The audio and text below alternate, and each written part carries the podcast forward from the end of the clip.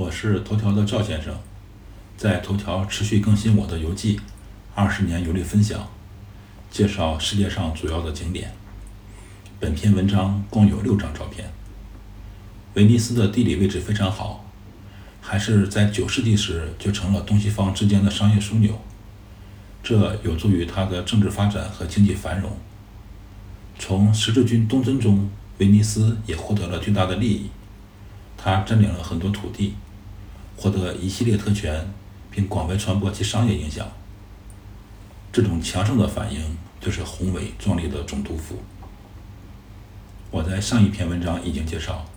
总督府也在圣马可广场，紧挨着圣马可教堂，在码头旁边是一栋方形建筑，一楼、二楼都有精美的廊柱围绕。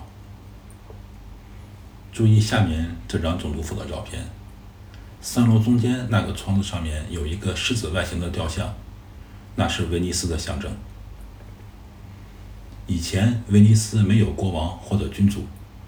当时的威尼斯共和国由商人贵族承担政治重任，并由他们选举产生总督。现在总督府成为一座特别的博物馆，记录着威尼斯历史与艺术的千年缩影。总督府内仅在中廊及二楼的长廊可以拍照，其他地方，特别是有壁画的地方，禁止拍照。我和老婆在钟楼拍了几张总统府总督府的俯视图。